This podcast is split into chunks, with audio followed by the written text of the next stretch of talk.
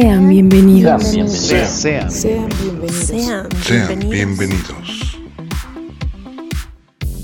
Sean bienvenidos a este espacio de relatos, donde encontrarán magia, terror, fantasía y poesía. Ajusten sus audífonos y déjense llevar. Comenzamos.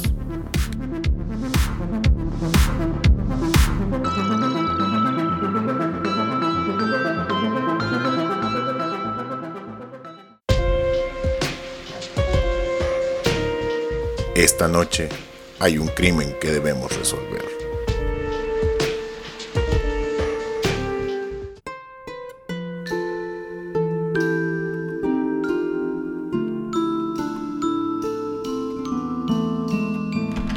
Hola.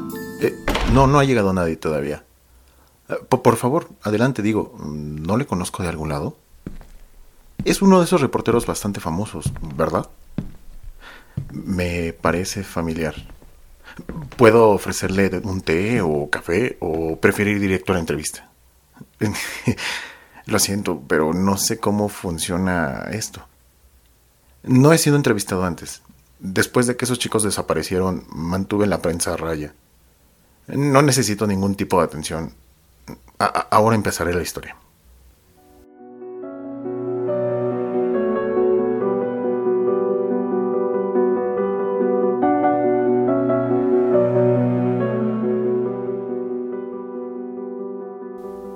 El pueblo de Tirwolwing es bastante tranquilo hoy en día, pero no fue siempre así. En los años 90 el alcalde recibió una beca del gobierno para construir una nueva escuela en la que atender a todos los pequeños pueblos y aldeas de los valles de los alrededores.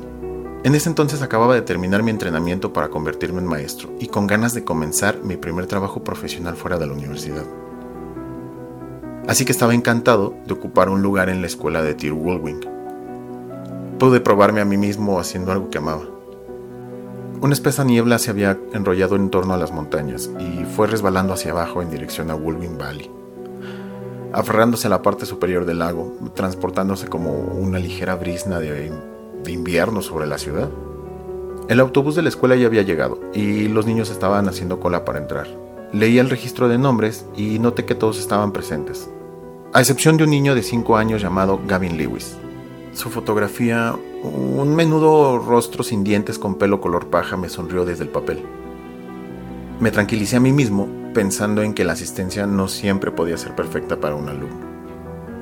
Mi clase se ordenó al interior del aula y yo cerrando la puerta aún dirigía al exterior una mirada cargada de esperanza. Mis primeras lecciones consistieron en una sesión introductoria para adaptar a los niños a mis cursos, sobre todo con la idea de que fomentasen la amistad. Luego organicé un grupo de lectura. La técnica de la oruga hambrienta fue un éxito. Mientras los niños se quedaban dentro de los vestuarios para ejecutar sus prácticas de educación física en el gimnasio, caminé afuera. El aire corría bastante frío en el ambiente. Un traqueteo hueco rompió el silencio. Hola, dije, pero no hubo respuesta. La puerta del patio que daba a la carretera principal de la ciudad rechinó otra vez había una pequeña muñeca atada a los barrotes. Un objeto ligeramente deforme con un cuerpo de lana y una cara hecha de algún tipo de material blanco. Al parecer de cerámica. Tenía una maraña de hilo amarillo chillón unido a su cabeza y en la cara impresa una sonrisa muy realista. El rostro del pequeño Gavin Lewis vino a mi mente. Ignoro por qué ese retorcido pensamiento. Quité la muñeca, se sentía extraña, más pesada de lo que debía haber sido, y sólida bajo el exterior suave. La llevé de nuevo al aula vacía donde la examiné más. Había una costura hasta la parte de atrás donde los hilos parecían deliberadamente sueltos. Tiré de ella y la muñeca simplemente se desarmó sobre mi escritorio en botones, hilachas y, y huesos. Un estruendo me comunicó que los niños entusiasmados ingresaban al aula, preparados para jugar al aire libre. Instantáneamente cubrí los despojos con mi chaqueta. Mi corazón latía con fuerza. ¿Pero qué acababa de encontrar? Niños, alce la voz. Vamos a tener actividades de esparcimiento en el interior hoy, ¿de acuerdo? Un coro de quejidos decepcionados siguió mis palabras. De inmediato me puse de acuerdo con otros maestros para que vigilasen a los niños mientras me dirigía a la sala de la profesora y llamaba por teléfono a los padres de Gavin. Pero jamás obtuve respuesta.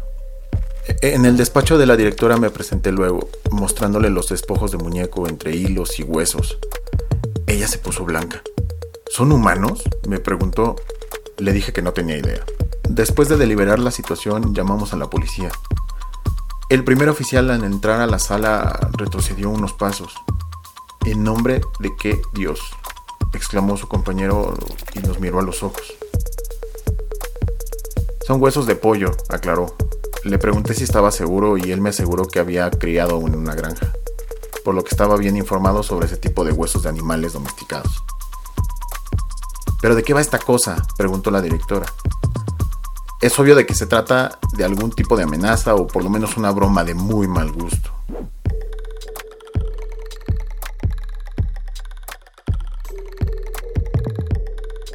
A la mañana siguiente llegué un poco más tarde de lo habitual. Había un coche patrulla aparcado fuera, lo cual me alivió. 15 minutos pasaron, pero el autobús no aparecía. Llamé a la empresa y desconocían el paradero del conductor. Quizás se había atascado en el tráfico en su camino. Algo terrible le había sucedido a los niños. El dolor aplastante de culpa me golpeó entonces. Yo debía haberle advertido a los padres el día anterior, hablarles acerca de ese extraño muñeco y las deducciones de la policía. Entonces oí un sonido como el que emite un cordón de la cortina balanceándose en el viento. A lo largo de la valla, en ordenadas filas de orcas idénticas, estaban colgados 32 pequeñas muñecas. No necesitaba mirar el registro. Siempre he sido bueno con las caras y las cuentas. Los niños sonriendo hacia mí desde sus escritorios el día anterior estaban sonriéndome ahora. Había algo raro en sus ojos. Sin embargo, los ojos contaban una historia diferente. Por lo menos así lo sentía yo. El miedo, el dolor y la angustia de sus expresiones. Recuerdo tocar la ventana del coche de policía en la calle. Entonces vi otras muñecas en el interior, un poco más grandes que los niños muñeca, y vestidas con impecables uniformes, brillantes chaquetas de policía. Eh, cerré la puerta del aula detrás de mí me eché a llorar. ¿Qué diablos había hecho yo para merecer esto? Luego, solo recuerdo oscuridad.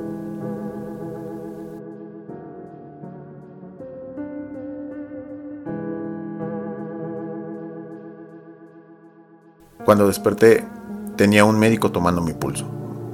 Traté de hablar, pero mi voz era un susurro ronco. El hombre me aseguró que los niños habían sido llevados a casa y que la escuela estaba cerrada. Más patrullas llegaban en ese momento. Rodaron la cinta de la escena del crimen. Creo que incluso oí un helicóptero a lo lejos. Obviamente no estaba en condiciones de ser intervenido por la prensa y la policía, pero me las arreglé para decir lo que sabía, antes de que me condujesen al hospital, en estado de shock. Un hombre enfocó la cámara en mi rostro deplorable, pero un agente lo detuvo. Renuncié a mi trabajo. No salí de casa durante semanas después del incidente, con una excepción.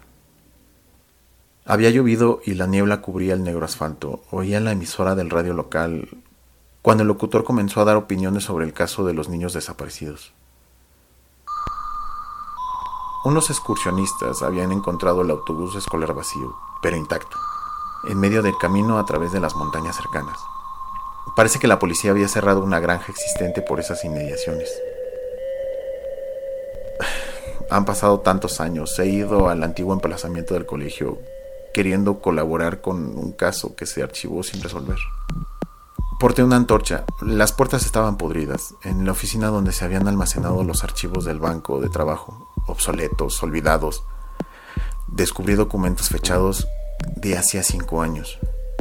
El primero se remontaba a mediados de la década de los 70 y la última fecha de la década de los 90. Fotografías. Eran fotografías de los niños en un patio de recreo, aparentemente tomadas desde el interior de un coche. También había otra foto de dos agentes de policía en un coche patrulla. ajenos a la presencia del fotógrafo. Pero la imagen final... En la última imagen estaba yo. No cualquier foto.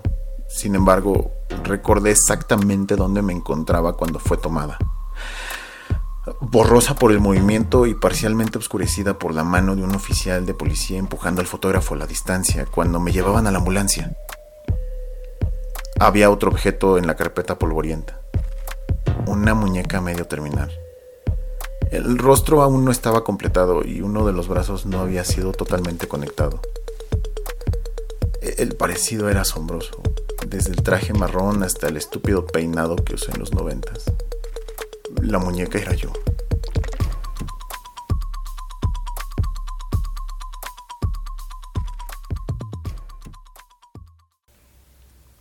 Oh no, no me agradezca. Estoy encantado de haber sido de ayuda. Solo espero no meterme en problemas. Usted no publicará eso, ¿cierto? Bueno, pero ¿qué es eso? ¿Una reciente fotografía de mí? Claro, sí, adelante.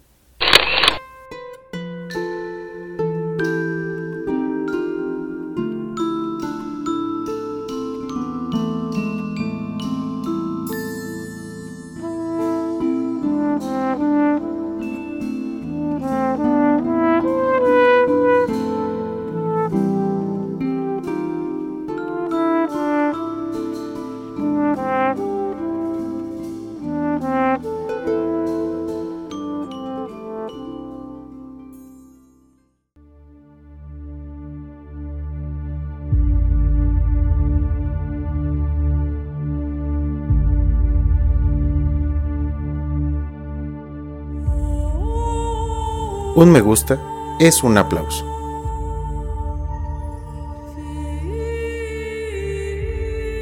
Esta creepypasta se titula Huesos de Pollo.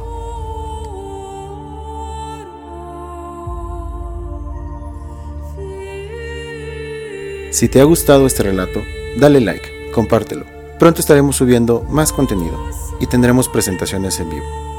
Y recuerda, nos vemos en la próxima. Nos vemos en la meta.